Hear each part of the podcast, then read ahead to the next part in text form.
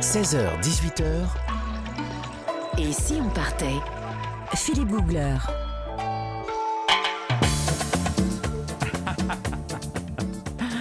Tous les après-midi sur Europe 1, nous partons très très loin, sans aucune limite, juste pour rêver, juste pour se faire plaisir. Nous sommes au Brésil, un pays immense.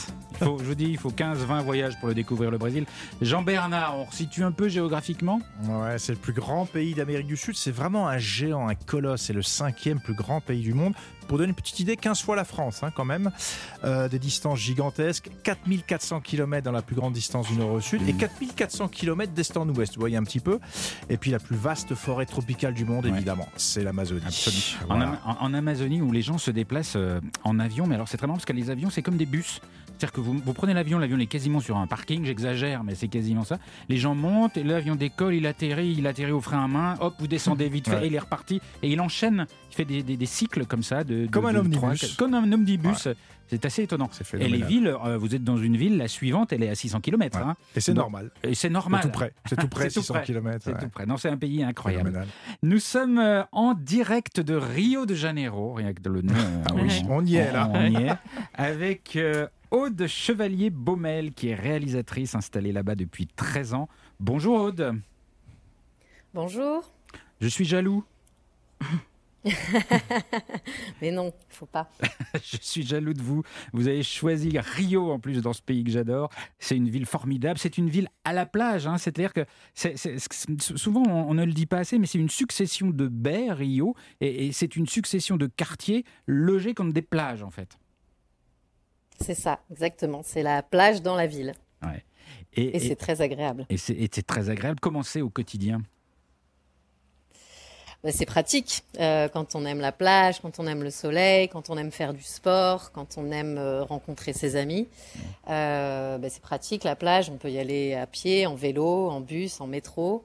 Et on n'a pas besoin de prendre rendez-vous. On se donne euh, rendez-vous euh, au poste. Il y a des postes tous les kilomètres avec ses amis et euh, Oui, parce surtout y a pas d'heure parce que poste pas l'heure. Le, le poste, c'est un endroit Voilà. sur la plage. hein. Il y a poste 1, poste 2, poste C'est 3. ça, Donc on donne rendez-vous à ses Voilà, amis. tous on les se retrouve-. C'est ça, au poste 4 sur la plage de Copacabana par exemple. Parce que les gens se donnent rendez-vous sur la plage pour discuter. hein. Ça peut être un rendez-vous de boulot. C'est ça, tout à fait. Pour discuter, pour boire, euh, pour grignoter, pour faire du sport aussi, beaucoup. Euh, voilà. Mais Mm. les gens, ils vont aussi euh, tout seuls pour se faire bronzer ou pour observer ou pour draguer. euh, Tout est possible. Et, et- et l'apéro sur la plage de, de- de Rio à Copacabana ou à Panema, c'est formidable. On, on a envie d'en faire un tous les soirs. Vous avez testé, Philippe? Oui, j'ai Ah, testé. voilà. C'est je- ça, c'est formidable. Je, je suis accro. Et euh, est-ce que les gens se baignent vraiment ou est-ce qu'ils vont juste à la plage? Non, les gens se baignent, mais ils ne savent pas forcément nager. Ah bon C'est un peu le problème. Euh, les vagues sont plutôt fortes à Rio, ça dépend des, des saisons, mais les vagues sont assez fortes. Donc les gens se baignent euh, très vite jusqu'à la ceinture, ils vont pas très loin, sauf ceux qui savent nager, euh, bah, parce que les gens ne savent pas vraiment nager, à part ceux qui habitent très près de la mer et qui y vont tous les jours et qui du coup font du surf aussi. Euh, mais les vagues sont très impressionnantes des fois, donc euh, on s'y mouille surtout beaucoup pour, parce qu'il fait très chaud. Ouais. Euh, mais on reste pas vraiment euh, comme en France à faire la crêpe sur la serviette. Les gens sont beaucoup debout sur la plage. Euh, on discute debout, on, on- on prend le soleil debout, on fait du sport aussi debout, euh, on boit, on trinque debout. C'est aussi peut-être une façon de se montrer, d'être d'être vu, voilà. Oui, parce qu'il faut, il, quand même, comme c'est une culture de la plage, il faut quand même euh, être à l'aise avec son corps pour donner des rendez-vous professionnels en maillot de bain sur la plage. Et les Brésiliens sont plutôt à l'aise avec leur corps et pas que les Brésiliens euh, qui ont des corps euh, sculptés. Euh, on voit un peu tous les corps possibles à la plage et généralement les Brésiliens sont plutôt à l'aise avec leur corps, aiment prendre le soleil. Les Brésiliens aiment beaucoup le soleil et voilà donc il n'y a pas il n'y a pas vraiment de, tabou à part le topless qui est quand même qui est quand même pas du tout toléré et même interdit. Ah ouais. Voilà. Si, Ouais. oui. Emmanuel Oui, moi ce que j'ai remarqué, c'est que parfois on se rend même à la plage en maillot de bain. C'est-à-dire que c'est pas, on se dévêtit pas sur la plage, on y va, on, on prend le Ah oui. bus en maillot de bain. Alors oui, les gens qui habitent vraiment euh, tout à côté de la plage, ils descendent de chez eux euh, en slip, euh, même sans tongs, pieds nus, euh, avec En ville, juste euh, Ouais. les euh, voilà, en ville exactement. À Copacabana, c'est assez fréquent. Oui. Et le topless euh, n'est pas toléré, mais par contre les strings, oui. Oui, voilà, j'allais dire, c'est le, Pardon. le tanga. c'est ça Voilà, c'est la grande contradiction au Brésil. Euh. Est-ce que- est-ce qu'il y a toujours le queijo quench sur les plages? Il y a toujours le queijo quench qui est très bon. Euh, il a été, des fois, il est interdit comme ça par phase pour des raisons euh, sanitaires. Et puis, Ouais, euh, mais les vendeurs sont toujours là. Alors le queijo quench, c'est euh, vous voyez un vendeur, vous le voyez pas d'abord, vous sentez, vous sentez cette odeur de, de, de fromage grillé euh, qui s'approche de vous, et puis vous voyez un vendeur avec un petit four euh, très artisanal et, et, et déplaçable comme une petite valise en fait, comme un petit euh, qui est en fait un petit four en, fer dans lequel il a des braises et sur lequel il, il fait griller ses petits fromages qu'il empale dans des petits bâtonnets comme des glaces. Et voilà, et ça se grignote euh, grillé comme ça au bord de l'eau. Euh, c'est délicieux. Avec des petites herbes. J'adore ça. J'adore le queijo quench. Voilà, avec des petites herbes, avec Mm. ou sans herbes, Mm, effectivement. mm, mm. Bon, vous restez avec nous parce que là, on est vraiment parti. hein. Euh, en précisant quand même, avant de, de, donner rendez-vous dans, dans quelques instants, est-ce que Rio, que Rio, c'est pas tout le Brésil. hein. Rio, c'est vraiment euh, très différent de ce qu'on peut voir ailleurs. Vous avez des villes où il fait froid l'hiver, comme par exemple Porto Alegre, il fait 10 degrés l'hiver au Brésil, et l'ambiance est radicalement différente. Ou alors vous avez des villes comme Manaus, qui est en pleine forêt amazonienne, et là encore, c'est radicalement différent. Et c'est ça qui fait la force du Brésil, c'est qu'on peut en parler pendant euh, des, des décennies. On se retrouve euh, tout de suite, Aude Chevalier-Baumel, sur Europe 1 pour parler du Brésil dans quelques instants sur Europe 1. Philippe Googler sur Europe 1. Tous les jours entre 16h et 18h, un, un très grand voyage sur Europe 1. Nous sommes aujourd'hui au Brésil. Et là, je voudrais vous emmener à l'embouchure d'un fleuve dans la région de Curitiba. C'est plus au sud. On parlait de Rio il y a un instant. Là, il faut aller plus au sud, sur la côte. Et il y a des pêcheurs vraiment pas comme les autres. Là, c'est une pratique assez extraordinaire. Ils pêchent avec l'aide des dauphins. Alors j'ai un jour suivi un, pêcheur. Alors on est entré dans, l'eau au bord du fleuve. Alors on a de l'eau disons jusqu'à la taille. Et lui il est avec un filet à la main, filet de pêche quoi. Et euh, avec ce filet il, il tapote l'eau légèrement. C'est un peu étrange comme technique parce qu'il tape l'eau avec un bout de filet mais il ne lance pas le filet. Alors on est là, on attend un peu, c'est un peu mystérieux. Et tout à coup, et ça c'est vraiment très étonnant, on voit apparaître une nageoire sortir de l'eau, la nageoire dorsale d'un dauphin qui se met à tourner là autour à une vingtaine de mètres, pas plus. Il y a un dauphin qui arrive, c'est quand même chouette. Et puis euh, une deuxième nageoire. Et puis trois. Et puis quatre. En fait, euh, j'ai l'impression que les dauphins connaissent le signal, que le, le, petit bruit que fait le, le pêcheur avec son filet, ben, c'est le signe que la pêche commence. Et c'est assez technique hein, ce qui va se passer, parce que en tapant sur l'eau avec le filet, en fait, le pêcheur fait peur aux petits poissons qui sont un peu partout dans le coin. Les petits poissons entendent le bruit du filet, ils s'en vont. Ils s'enfuient. Ils s'éloignent du pêcheur. Mais tout autour, il y a les dauphins qui sont à l'affût. Et eux, ils vont attaquer les poissons pour les croquer. Ils vont leur foncer dessus. Et du coup, ils vont les rabattre vers le pêcheur.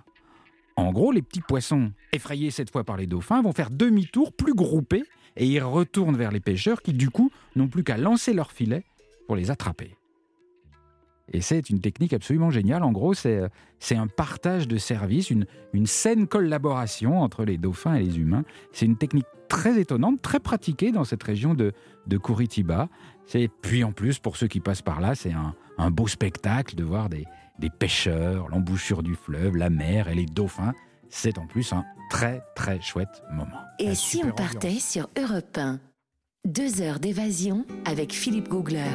Brasil, Brasil brasileiro, mulato insoneiro. Ah, qu'est-ce qu'on est bien. Vous voulez pas qu'on fasse quatre émissions sur le Brésil Ah, euh, enchaînées hein. Alors, euh, moi, ce que j'aime aussi beaucoup au Brésil, c'est la relation euh, avec les gens. Et euh, là, nous sommes euh, en direct avec Aude, qui est euh, réalisatrice installée à Rio. Nous sommes en direct avec elle, elle est à, à Rio. Ce, que, ce, qui est sympathique, je crois, avec les Brésiliens, et vous allez me confirmer ça peut-être, Aude, c'est leur rapport au présent.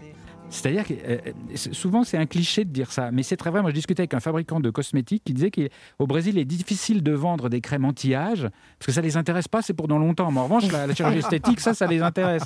Est-ce que, est-ce que dans les relations avec les, les Brésiliens, vous le ressentez aussi, ça, Aude? Oui, au quotidien, c'est vrai qu'on apprend aussi à vivre plus le moment présent et, euh, et bah, souvent c'est très bien. Euh, les exemple Brésiliens vivent intensément le moment présent. Par exemple, euh, on peut devenir ami très vite avec quelqu'un euh, qu'on rencontre euh, comme ça, à une terrasse de bar euh, ou à la plage, et puis euh, on a l'impression, on passe la journée ensemble, on devient amis, et puis au moment où on dit bon bah on va se revoir, on prend rendez-vous. euh, et là, les, les cariocas disent euh, oui, oui, euh, ok, on va se voir, on va se voir. Donc c'est toujours, euh, voilà, on, on se projette pas dans l'avenir, on profite euh, du moment présent. Est-ce qu'on peut prendre Et, rendez-vous avec euh, quelqu'un quand même ou ça marche jamais? Alors il faut, mais enfin oui, mais c'est, c'est, il faut pas être très ponctuel, quoi. Il faut compter euh, facilement une demi-heure, voire une heure. euh, Enfin, faut avoir le temps, en fait. Voilà. Mm. à Rio, les, les cariocas sont souvent en retard. Ouais. Est-ce qu'on peut quand même se faire des amis ou ça reste superficiel?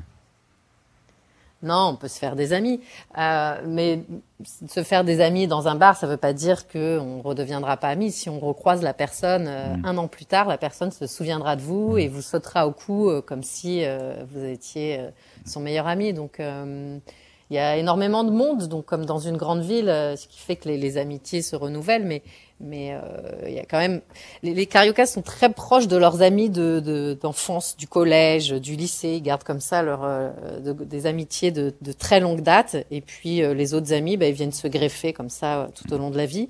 Et voilà, c'est un peu différent. Est-ce qu'on fait autant la fête qu'on le dit au, au Brésil?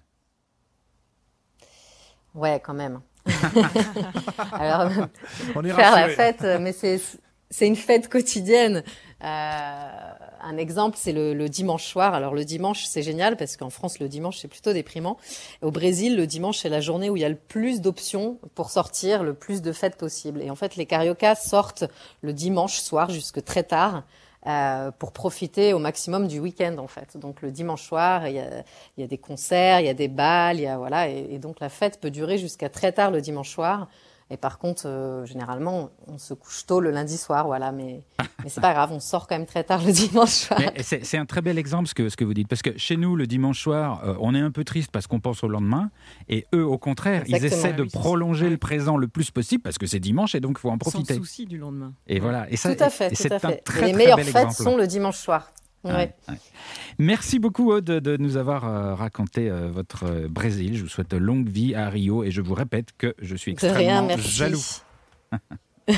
mais venez. N'insistez pas, au revoir, au revoir, Aude. Merci beaucoup.